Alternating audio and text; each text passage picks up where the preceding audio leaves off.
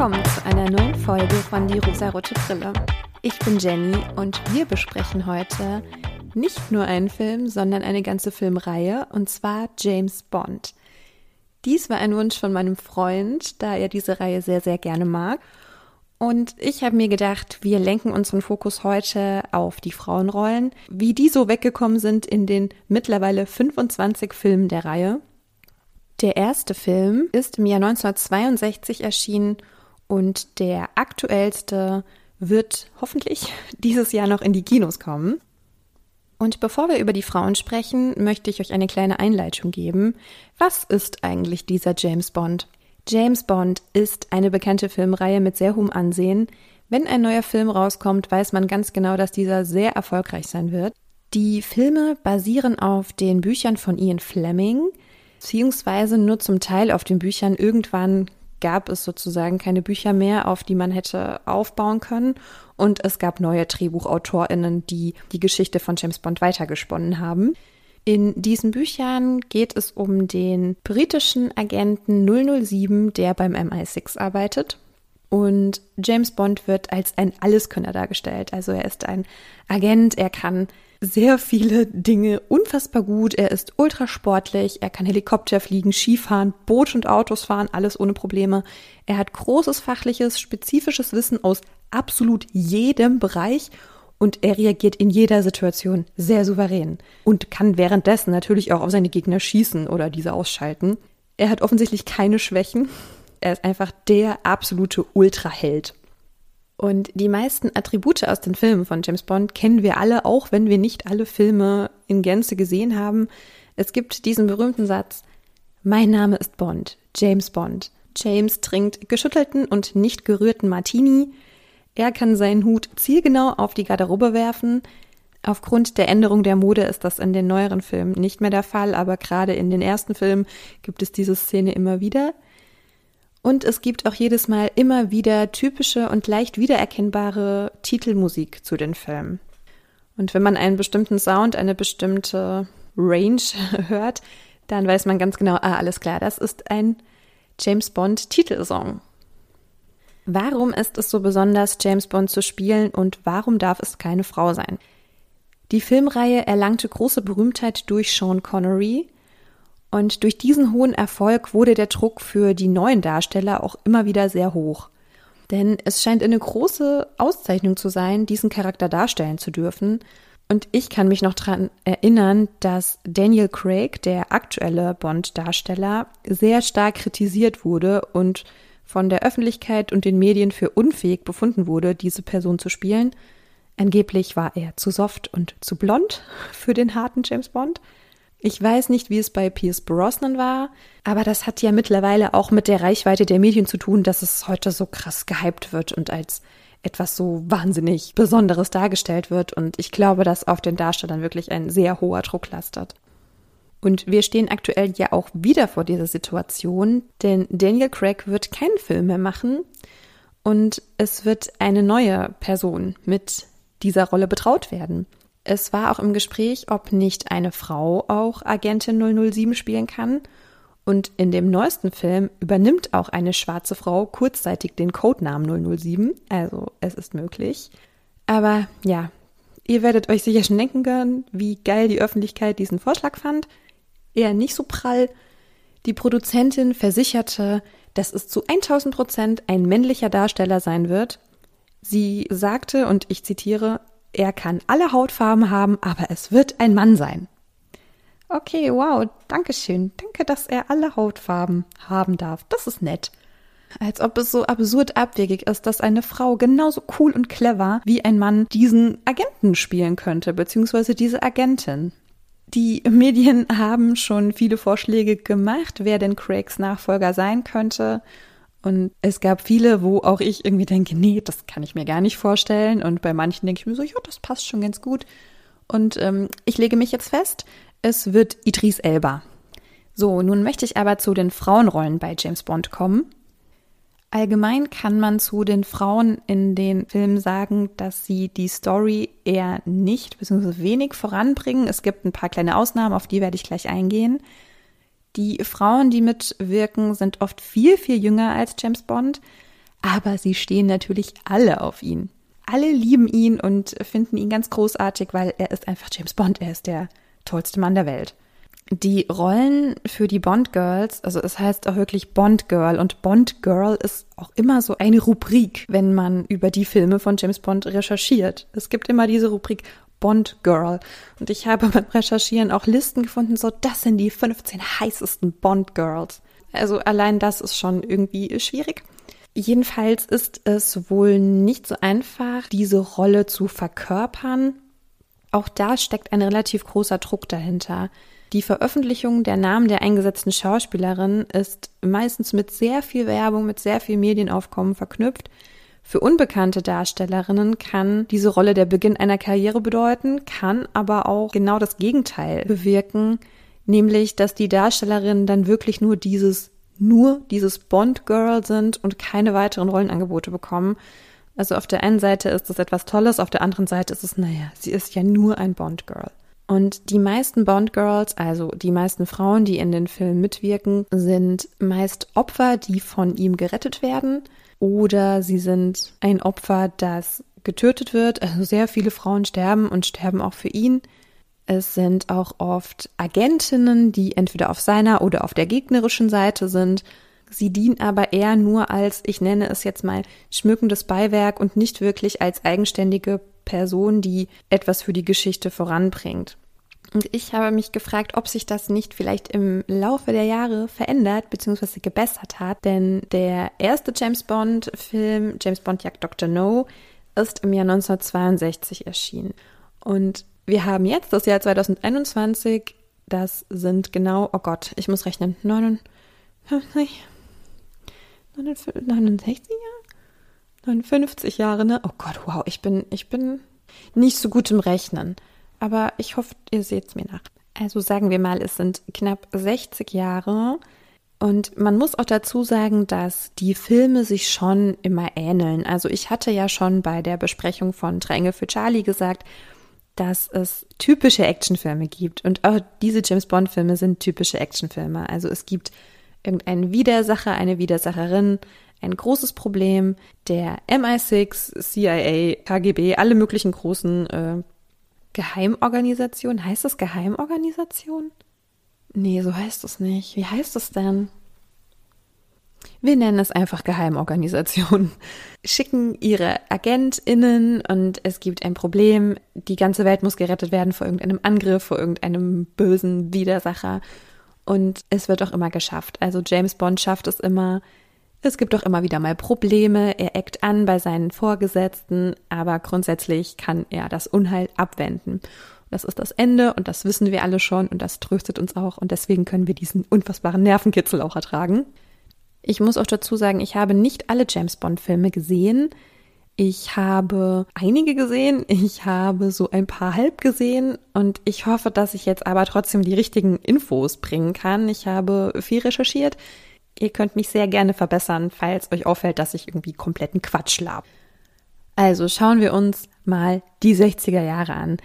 Die Filme der 60er Jahre waren grundsätzlich geprägt von jungen, blonden, schlanken, normschönen Frauen, die James Bond einfach verfallen sind.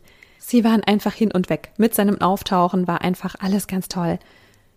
Die Namen, die für die Frauen ausgesucht wurden von den AutorInnen, sind auch teilweise unterirdisch, muss ich sagen. Also es ist wirklich ganz schrecklich. Im allerersten Film gibt es Honey. Sie ist wirklich Honey mit Vornamen Honig.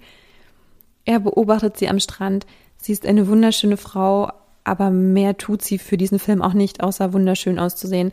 Aber natürlich, das Ende ist Sie ist ihm verfallen und sie küsst ihn und ist einfach großartig verliebt in ihn. Im zweiten Film Liebesgrüße aus Moskau gibt es sogar eine Antagonistin. Also der Widersacher, beziehungsweise in diesem Fall die Widersacherin, ist eine Frau, eine russische Geheimdienstleiterin, die aber so gar nicht dieses typisch weibliche Auftreten hat. Also sie ist eher ein buschikoser Typ, damit auch dargestellt wird, also das ist keine Frau, die er gut findet oder die ihn gut findet, hat eher männliche Attribute und äh, kann deshalb auch gut die Antagonistin sein. Aber Bond verliebt sich in eine russische Agentin, die natürlich erstmal auf der Seite der Widersacherin ist, sich dann aber entscheiden muss zwischen der Liebe zu Bond und ihrer Verpflichtung gegenüber ihrer Vorgesetzten. Und ja, sie erschießt quasi ihren Kollegen und rettet Bond damit das Leben und ist natürlich total in Love mit ihm. Im dritten Film haben sie sich einen ganz, ganz großartigen Namen ausgedacht für das Bond Girl, was hier äh, auftaucht. Und zwar heißt sie Pussy Galore. Und ähm, ich glaube, zu Pussy muss ich nicht so viel sagen, aber Galore heißt in Hülle und Fülle. Also da muss ich sagen, da haben sie sich ja fast selber übertroffen, wie bescheuert das ist. Und alle Frauen, die auch hier in diesem Film vorkommen, sind alle blond, jung und schlank. Es schien das Schönheitsideal der 60er Jahre zu sein. Erst im vierten Film gab es das erste brünette Bond Girl. Und im fünften Film, dieser spielt in Japan. Und dort ist das Bond Girl auch eine Japanerin. Also keine weiße, normschöne, schlanke Frau. Aber ja, auch sie ist schlank und schön und heiratet Bond. Das basiert zwar nicht aus Liebe, aber am Ende findet sie ihn doch irgendwie ganz super. Im sechsten Film, im Geheimdienst ihrer Majestät, ist es so, dass Bond sich offensichtlich ehrlich verliebt, und zwar in Tracy. Sie verbringen eine gemeinsame Nacht miteinander und daraufhin macht er ihr einen Heiratsantrag. Das ist auch großartig realistisch einfach. Und sie heiraten, das ist alles ganz toll, aber am Ende wird sie getötet. Super. Und ich frage mich, ob es denn wirklich funktioniert hätte, wenn James Bond in den weiteren Filmen ein liebender Ehemann gewesen wäre, der seiner Frau treu bleibt. Das hätte niemals funktioniert, also sie musste sterben. Aber das ist tatsächlich das Schicksal sehr vieler Frauen in diesem Film. Wenn sie ganz großes Glück haben, tauchen sie einfach nie wieder auf, aber in der Regel werden sie getötet. Ja, im siebten Film ist es im Prinzip das gleiche und hier tauchen wir auch schon in die 70er Jahre ein, denn Film Nummer 7, Diamantenfieber, erschien 1971 und 1973 dann Leben und Sterben lassen. Und das ist auch wirklich eine schwierige Situation, denn es gibt eine Seherin, würde ich sie mal nennen, oder eine Wahrsagerin. Sie heißt Solitär, auch wieder ein wirklich grandioser Name. Da hat sich wirklich einer mal richtig Gedanken gemacht. Und diese ist auch erst auf der Seite der Widersacher und trifft auf Bond und äh, ja, sie verbringen eine Liebesnacht miteinander und durch die Entjungferung durch Bond hat sie aber ihre Sehergabe verloren und wird so nutzlos für den Widersacher und schließt sich dann James Bond an. Und das ist ja wirklich ein Symbol, ist, finde ich, irgendwie ganz, ganz furchtbar. Sie hat eine besondere Gabe und er entjungfert sie und nimmt ihr damit ihre Gabe. Also Leute, sorry, nein, was soll denn das? Als ob dieser Mann so wichtig wäre, dass er ihr alles nimmt, was sie irgendwie vorher, naja, irgendwie symbolisch auch wieder ganz interessant, ne? Als ob eine Frau durch die Entjungferung plötzlich nichts mehr könnte und gebrochen wäre oder beschädigt wäre. Genau das ist ja das Symbol. Als sei sie nun beschädigt. Sie hat ihre Sehergabe verloren, weil sie wurde beschädigt durch die Entjungferung. Ich möchte gerne kotzen. Auch in den 70er Jahren ist das Ende der Filme immer gleich. Erstmal ist die Frau auf der Seite der Widersacher und entscheidet sich für ihn oder sie ist schon von Anfang an auf seiner Seite, aber verliebt sich und sie schlafen miteinander und man muss auch dazu sagen, die Widersacher der Filme sind, in der Regel ist es Russland. 1979 erschien der Film Moonraker und dort treffen wir das erste Mal auf eine NASA-Wissenschaftlerin. Aber leider auch sie gleiches Schicksal wie schon immer. Im zwölften Film von 1981 trifft Bond auf Melina. Sie könnte seine Tochter sein. Sie ist safe 20 Jahre jünger als er. Aber hey, klar, was soll ich sagen? Da ist die große Liebe da, da wird geknutscht und da wird sich verliebt. Ist doch logisch.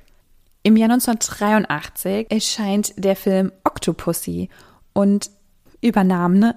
wir lassen es einfach, wir reden nicht über die Namen, aber Octopussy ist eine Frau und sogar diesmal eine normschöne Frau. Und der Filmtitel ist der Name dieser Frau. Das ist schon mal ziemlich besonders, finde ich.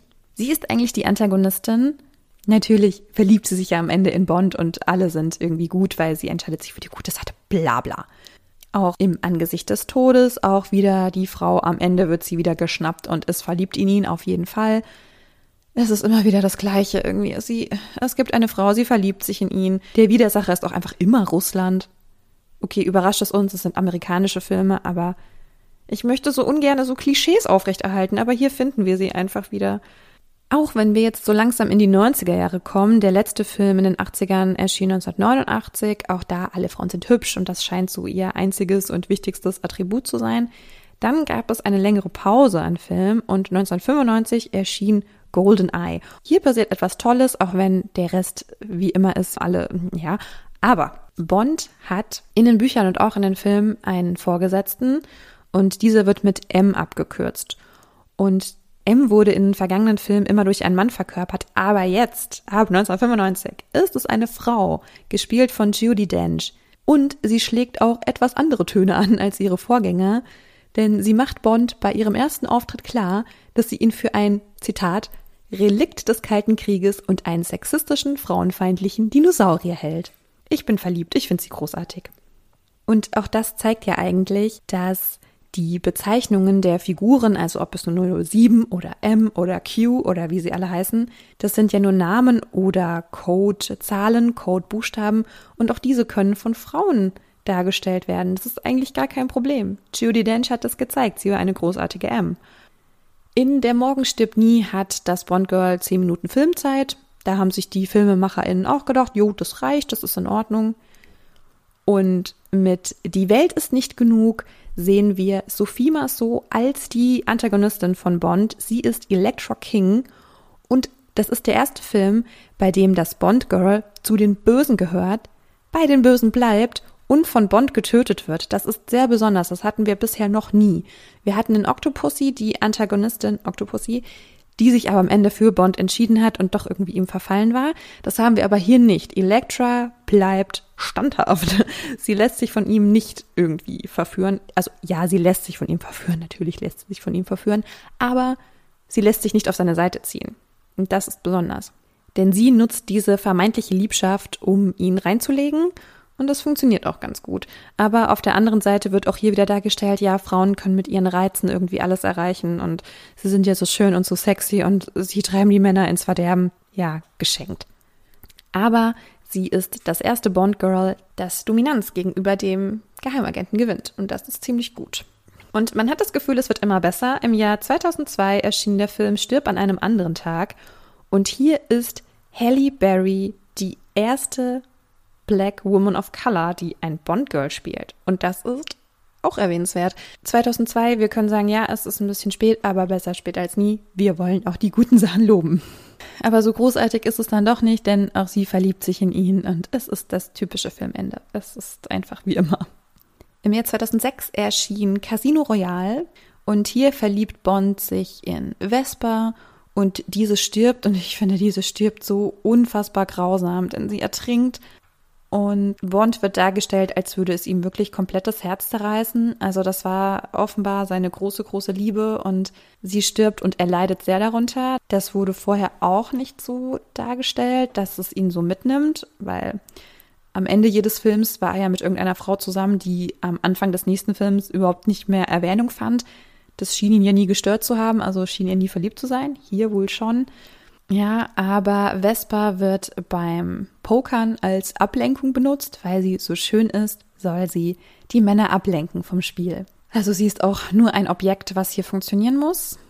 Aber um etwas Positives bei diesem Film zu sagen, Felix Leiter, das ist auch eine Figur, die in den Filmen immer mal wieder auftaucht.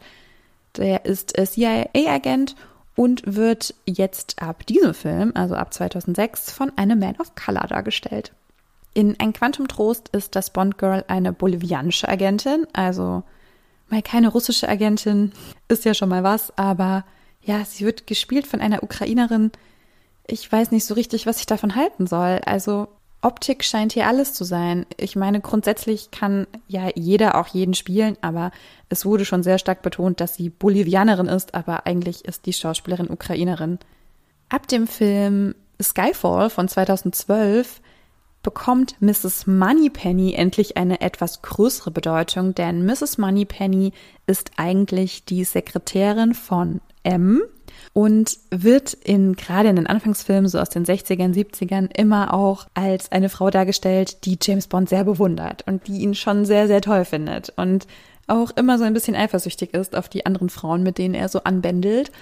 Und ich weiß nicht genau, ob man in den früheren Filmen schon erfährt, wie ihr Vorname ist. Also wahrscheinlich erfährt man es in den Büchern und wenn man da so ein bisschen mehr drin ist. Aber ich meine, in den Filmen wird es nicht explizit erwähnt. Aber ab 2012 hat Mrs. Moneypenny endlich einen Vornamen und sie ist eine Woman of Color. Und sie ist mehr als eine Sekretärin. Nicht, dass Sekretärin sein irgendwie falsch ist, ganz und gar nicht. Aber ihr wird eine größere Rolle gegeben, denn auch sie ist Agentin, sie arbeitet im Außendienst und ich finde es großartig. Und sie hat auch im aktuellsten Film, der noch dieses Jahr erscheinen wird, ich hoffe, er wird noch dieses Jahr erscheinen, hat sie auch eine etwas größere Rolle und das finde ich ziemlich toll. Im Film Spectre ist Monica Bellucci, oh Gott, ich hoffe, ich spreche sie richtig aus. Sie ist ein Bond-Girl und sie ist das älteste Bond-Girl und ich glaube, sie war zu der Aufnahme des Films etwa Ende 40. Das ist offenbar ein Alter, in dem Frauen einfach nicht mehr irgendwo schön auszusehen haben. Das ist einfach zu alt, die müssen, die müssen weg und wenn, dann ist es etwas ganz Besonderes. Ja, und der aktuellste Film ist Film Nummer 25, keine Zeit zu sterben und vielleicht werden wir diesen Film an anderer Stelle nochmal genauer besprechen. Ich bin jedenfalls sehr gespannt. Mein Freund freut sich tierisch. Er will mit mir unbedingt ins Kino gehen. Ich möchte ihn auch sehr gerne sehen, denn in den Trailern konnte man schon sehen, dass es eine Agentin gibt, die auch eine Woman of Color ist und die, glaube ich, James Bond so ein bisschen seine Rolle streitig machen wird. Und das fand ich einen ziemlich guten Teaser. Also ich bin gespannt, ich glaube, es verändert sich langsam etwas. Gerade bei diesen typischen Actionfilmen, die immer wieder die gleiche Story haben, die ja auch irgendwie gut ist, weil genau deswegen sind ja diese Filme auch so erfolgreich und irgendwie auch so witzig, weil immer wieder derselbe Spruch auftaucht. Mein Name ist Bond, James Bond. Das ist schon witzig und das wird in den aktuelleren Filmen auch immer wieder ironisch dargestellt. Er sagt es dann mit so einem genervten Blick oder er wird gefragt, ob er seinen Martini geschüttelt oder gerührt haben will und dann guckt er an und sagt, das ist mir scheißegal, gib mir einfach, das ist mir, das ist mir egal. Und man weiß irgendwie schon so ein bisschen, was passieren wird.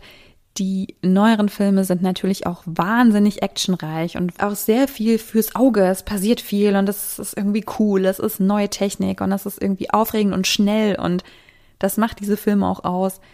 Was diese Filme aber offensichtlich auch ausmacht, ist dieser Fokus auf dem perfekten, coolen, männlichen Mann, ja. Es wird immer wieder dargestellt, wie unfehlbar und wie grandios James Bond ist. Er kann alles, er hat keinerlei Schwächen, er fährt immer richtig coole Autos, er hat coole Uhren und er hat immer ein cooles Chick an seiner Seite eine unfassbare toxische Männlichkeit, die uns präsentiert wird und die natürlich durch die Filme und den jahrelangen Erfolg der Filme auch immer wieder reproduziert wurde. Aber ich glaube, dass es auch schon ganz gut war, dass Daniel Craig als zu soft und zu blond eingestuft wurde. Er konnte letztendlich ja auch beweisen, dass er ein harter James Bond sein kann. Aber warum darf James Bond denn nicht auch einfach mal ein sensibler Mensch sein, ein weicher Mensch, ein Mensch, der Fehler macht, ein Mensch, der auch mal stolpert auf seinem Weg? Also eine Veränderung wird hoffentlich stattfinden. Es wird nicht mehr nur um diesen unfassbar perfekten, glatten Mann gehen, der einfach jede Frau bekommt, die er haben will und auch nicht haben will.